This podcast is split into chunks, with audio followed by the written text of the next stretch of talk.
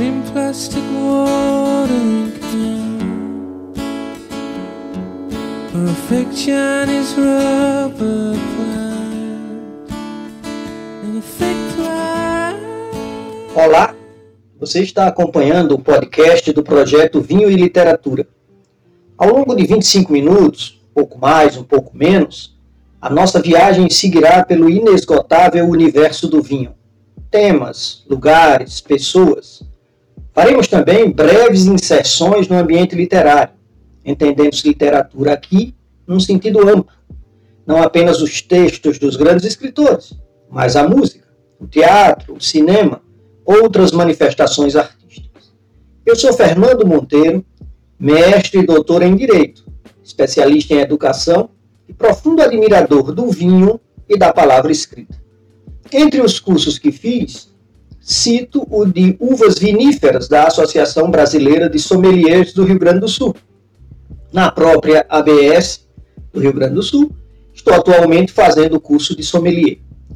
Neste quarto episódio, falaremos dos vinhos tintos, como são elaborados, que características são mais predominantes na inserção literária, apresentaremos o livro Doze Contos Peregrinos, de Gabriel Garcia Marques. Ao ponto.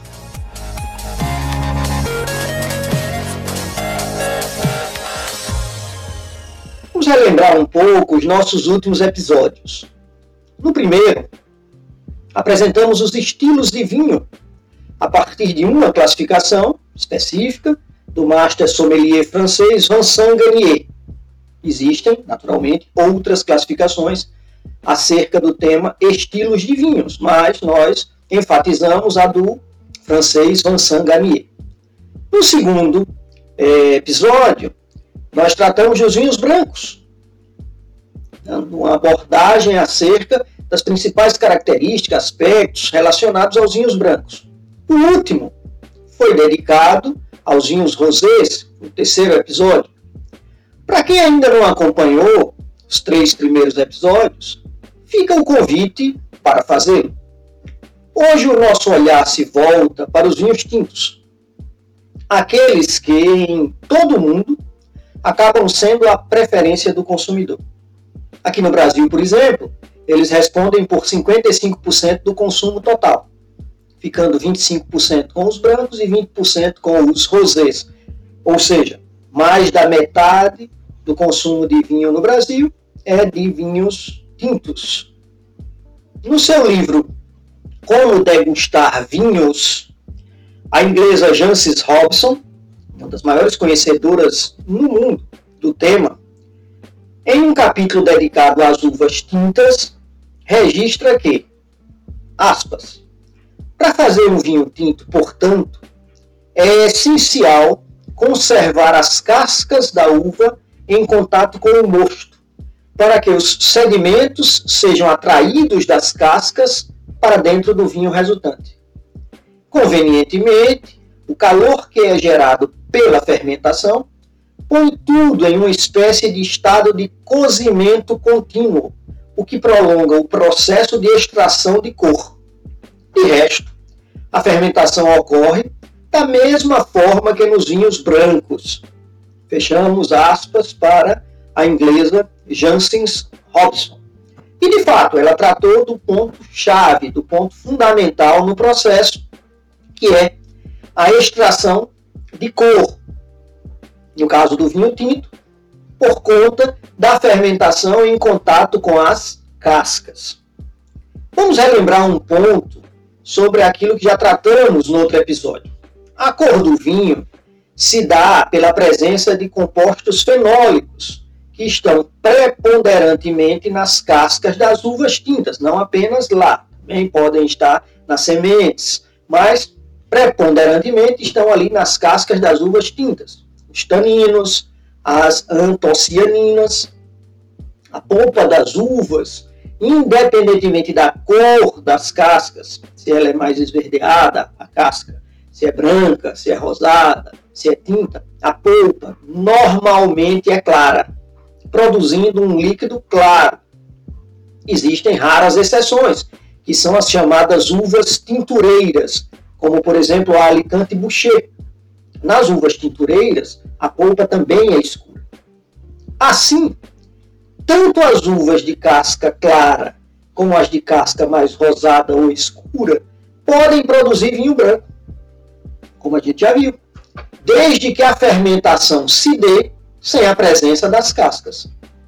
No caso das escuras. Uvas rosadas ou tintas podem produzir vinhos rosés. Já em relação aos tintos, apenas uvas com cascas escuras são capazes de produzi-los. Já dissemos isso aqui, que é uma curiosidade que muita gente às vezes se espanta. Um vinho branco pode ser produzido a partir de uma uva tinta? Pode. É o chamado Blanc de Noir. Isso é comum, inclusive, entre os espumantes. Nós vamos dedicar aqui um episódio só para espumantes. Por quê?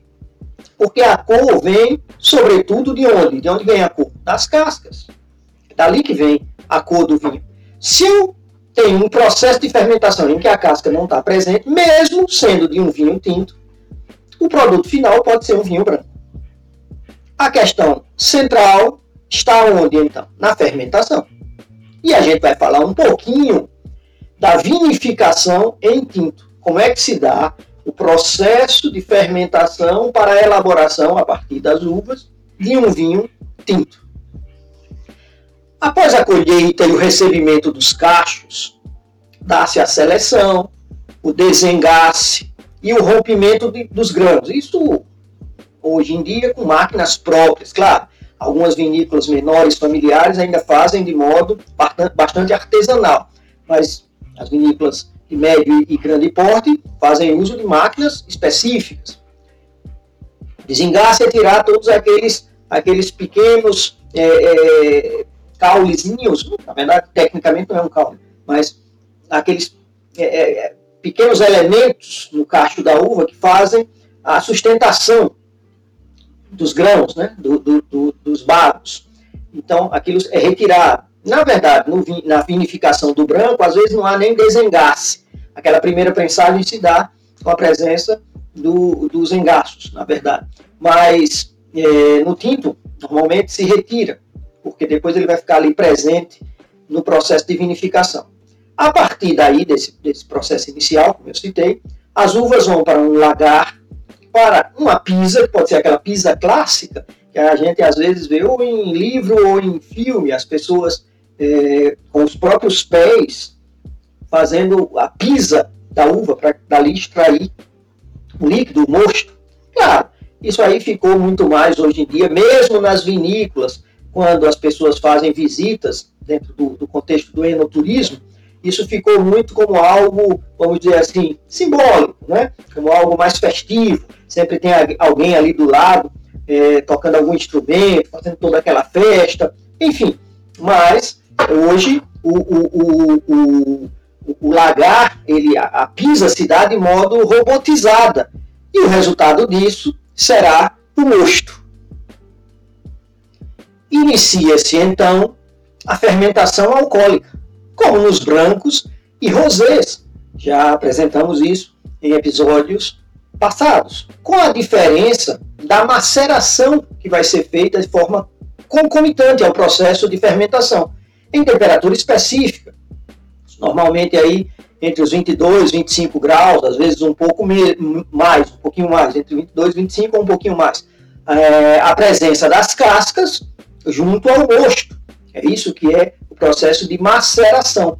Para quê? Para a extração dos componentes da casca, principalmente com a presença dos próprios taninos, alguns compostos aromáticos.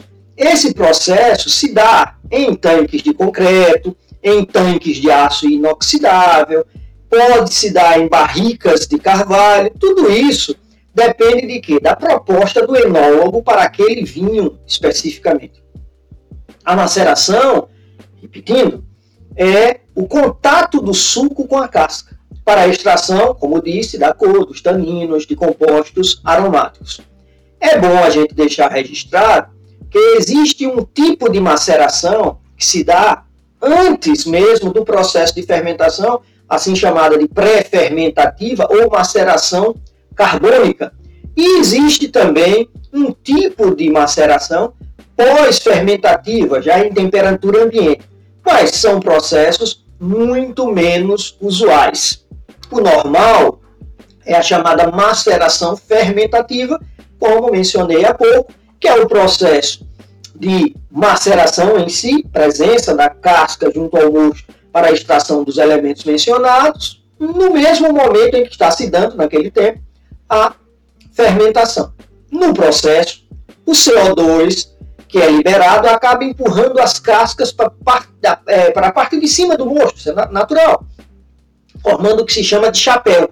Dentro, por exemplo, do tanque, vamos imaginar um tanque de aço. Então, toda aquela parte de cascas vai subindo e ficando lá em cima. Isso, essa separação das cascas do mosto, do líquido, atrapalha a extração da cor, dos taninos, dos aromas, o que leva necessariamente à necessidade de alguma intervenção, que é o que se chama de remontagem. Nada mais é do que um bombeamento do mosto, né? é, de modo que a, a fermentação, que, que o, o, o, mosto em fermentação, que está ali, saia da base do tanque para cima, formando aquele, aquela, vamos dizer assim, aquela mistura continuada, isso é feito algumas vezes no dia, para que, de novo, as cascas estejam em contato com o líquido, com a maior parte do líquido, não fique lá em cima, né? porque isso dificultaria o, o, a, a, extração daqueles elementos desejados. Há outros dois métodos que têm a mesma finalidade, só que são menos comuns. Né? É, um chamado de pigeagem, que é o chapéu que é empurrado de forma muito delicada para baixo, para o rosto, e tem um, um outro método chamado de delestagem, que a parte líquida do mosto é bombeada para um outro tanque, depois é bombeada de volta para fazer justamente essa mistura, para acentuar essa, esse contato das cascas com o líquido, que é de fundamental importância para o resultado que se deseja. Em todos esses métodos, repetindo, a finalidade é o quê? Manter as cascas em maior contato com a parte líquida do mosto por um tempo maior. Naturalmente que quando essa etapa é concluída, vem a desculpa ou trasfega, que é tirar o líquido, já ali separando os sedimentos que ficam, é, ele já mais limpo, sem sedimentos, transportado para um outro tanque, outro barril. Pode vir amadurecimento em carvalho, pode vir fermentação malolática, que eu vou falar um pouquinho dela daqui a pouco, para abrandar a acidez. O corte, a mistura. A gente vai tratar em um outro episódio dessa coisa do corte, assemblagem, para mostrar que não é só a mistura é, do mosto de uma uva com o mosto de outra uva, formando uma composição. Não, às vezes é da mesma uva, só que de safras diferentes, às vezes é de terroir diferentes, regiões diferentes, enfim. Vem a estabilização. Nesse processo, nessa fase final, usa-se mais uma vez, porque já se usou antes, o anidrido sulfuroso, que é o SO, é, que vai resultar dele, que é o SO2, que vai resultar os chamados sulfitos, que tem um papel importante aí na conservação primeiro, atacando as bactérias, porque é bactericida, eventuais bactérias que existam, e também na conservação do vinho, daí para adiante, evitando a chamada oxidação. Vem a filtragem, para que se retire os últimos sedimentos ainda existentes, e o engarrafamento. Uma coisa que vale a pena acentuar é que antes do vinho estar na garrafa, em todo o processo de elaboração do vinho, antes dele estar pronto para ir para o mercado, o que nós temos é maturação. Mesmo que ele passe em barril de carvalho, por exemplo, dois anos, um ano, né, como a gente vê nas fichas técnicas, oito meses, doze meses, dezoito meses de barril de carvalho, mesmo que ele passe todo esse tempo, ele não está ainda em processo de envelhecimento, ele está em processo de amadurecimento.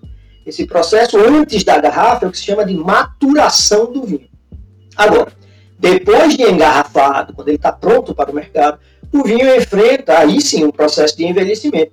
Se ele for um vinho de guarda, por exemplo, ele pode passar 10 anos numa adega, 20 anos numa adega. Não está mais amadurecendo, ele está aí envelhecendo.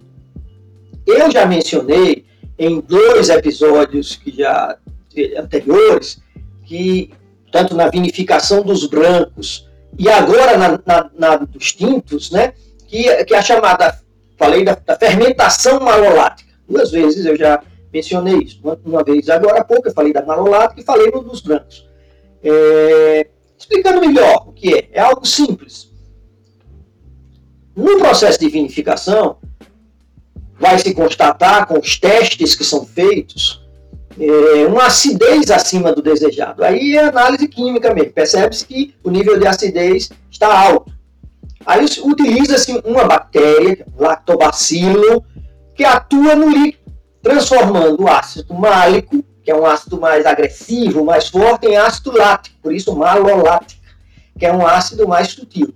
A acidez é necessária, obviamente, mas às vezes ela está extremamente áspera, dura, para você depois degustar. Vamos pegar um exemplo, a acidez que existe no, no, suco de limão, que às vezes está exagerada, e a acidez que existe no iogurte.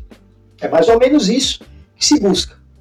Esse processo é mais comum em vinhos tintos, pois é necessário equilibrar a acidez com o álcool, com os taninos, é, é para ela não ficar sobressaindo. Nos vinhos brancos, em que a acidez é uma marca característica relevante, é menos comum a chamada fermentação malolática, mas pode acontecer, naturalmente. Claro que, é preciso deixar aqui acentuar isso, tanto nos brancos quanto nos rosés e tintos, uma avaliação sensorial busca identificar taninos, no caso dos tintos, acidez, álcool, doçura, corpo, persistência, que é o final do vinho na boca. Tudo isso é importante. Não é só a acidez. Há de se salientar, entretanto, que nos brancos e rosés, isso já foi mencionado, há uma carga maior de importância para a acidez, porque é essa acidez que dá o frescor do vinho. E é fundamental para um vinho branco e para um vinho rosé, como já dissemos aqui em outros episódios, esse frescor. Senão ele fica aquele, aquele vinho sem graça. Né? Já em relação aos tintos, em que ela também é importante, pela própria estrutura desse estilo de vinho, existe um olhar mais acurado para os taninos, como eles impactam na boca, que é a chamada adstringência. O que é, que é essa adstringência que vem com os taninos? A presença dos taninos nos, nos tintos, em contato com a saliva, promove uma, uma reação química que dá uma certa textura na língua, no céu da boca, uma aspereza. Veja, muita gente fala, ah, eu percebo os taninos porque a boca ficou seca. Não, quem seca a boca, a secura, ela vem com o álcool. Então, só dando uma, uma, uma, um apanhado básico aqui. O álcool, a presença do álcool, se tiver em excesso, é que dá aquela secura na boca. E, naturalmente, se for muito álcool ali naquela, naquela, naquele vinho, se ele estiver muito presente, há um calor na boca. Né? Mas a secura vem com o álcool. A, a distringência, em, relação aos taninos, dá aquela sensação de, de aspereza, né, de textura em cima da língua ou, como eu disse, no céu da boca. Imagine você morder uma, uma banana esverdeada. É aquele travamento, aquela textura que fica. Né? Não é secura, é uma textura, uma aspereza. Já para observar a presença da acidez é mais fácil, porque a acidez dá aquela sensação de, de salivação, né? dá aquele, é, é, também você está tomando outra bebida qualquer, um suco, se der muito ácido, dá aquela salivação. Bom, em episódios futuros, a gente está apresentando primeiro os estilos de vinho. Eu ainda vou falar de espumantes e frisantes, vou falar ainda de vinhos de sobremesa ou vinhos doces. Quando eu esgotar nesses primeiros episódios os estilos de vinho, nós vamos tratar de algumas uvas e os vinhos elaborados a partir delas como Cabernet Sauvignon, Merlot, Cabernet Franc, Tanat, Chardonnay, Sauvignon Blanc, Riesling, entre outras. Naturalmente que esse, esse, essa apresentação posterior de curiosidades das uvas vão nos remeter a temas que a gente está tratando nessa parte inicial, em, em, de uma forma muito clara, introdutória e tal, mas a gente vai estar tá sempre resgatando alguns desses aspectos. Pois bem, não, não, precisa enfatizar que estamos no inverno, algumas regiões do país ou do planeta do inverno são. É, quer dizer, nós estamos falando do hemisfério é, é, sul, né? Nós estamos no inverno no hemisfério sul e mesmo esse inverno no hemisfério sul ele, ele, ele varia agora no meio do ano para regiões um pouco mais frias, regiões um pouco mais amenas. Entretanto, onde quer que haja inverno, mesmo nas regiões mais amenas, há um convite natural ao vinho tinto. Vinho tinto ele combina bem com essa coisa de um, de um momento mais frio, de uma, uma, temperatura mais, mais agradável, no sentido assim mais baixa, né? pede vinho tinto. O convite fica aí para que possamos degustar muito vinho tinto neste inverno do hemisfério sul. O hemisfério norte está aí em vias de entrar daqui a pouco. Nós estamos entrando no inverno no hemisfério sul, mas o hemisfério norte estará entrando no verão, naturalmente. Enfim, inserção literária do episódio 4. Gabriel Garcia Marques foi, é, ganhou o Prêmio Nobel de Literatura em 1982. Tem uma vasta obra inserida naquilo que se chama de realismo fantástico.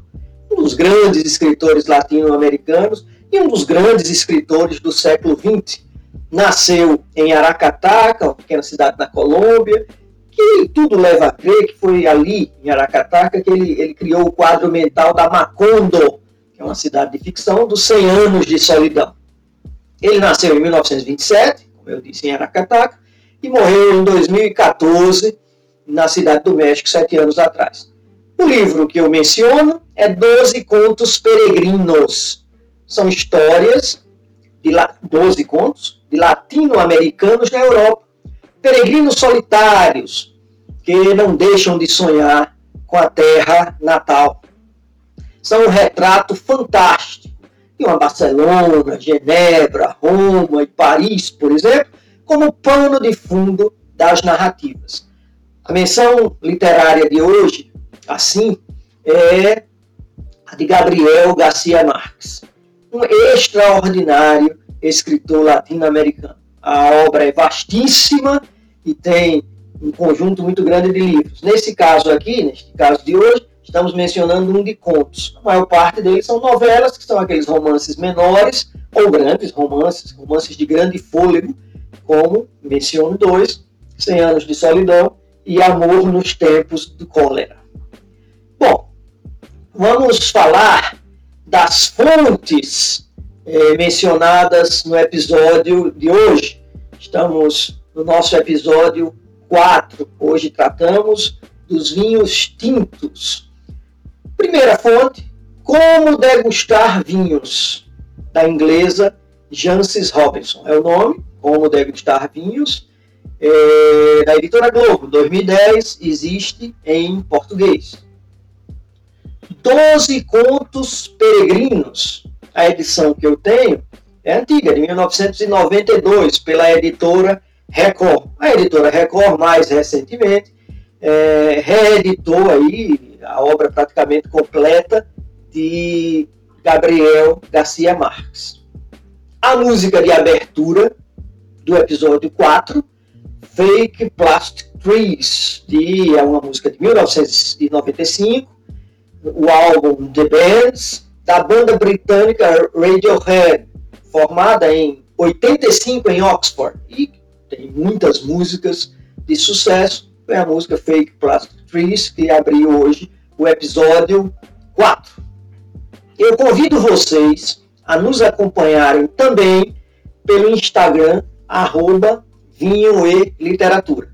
Muito daquilo que nós tratamos aqui, inclusive, eu faço questão de, no arroba Vinho e Literatura, no Instagram, sempre postar as fotos dos livros que eu menciono aqui, para aqueles interessados numa aquisição, numa leitura, é, teve um acesso melhor ali, visual mesmo, né, das figuras, das imagens, porque às vezes só aqui a gente falando no episódio do podcast, só às vezes pode ficar em dúvida o nome do autor exatamente, alguma coisa assim, e lá vocês podem acompanhar tudo isso.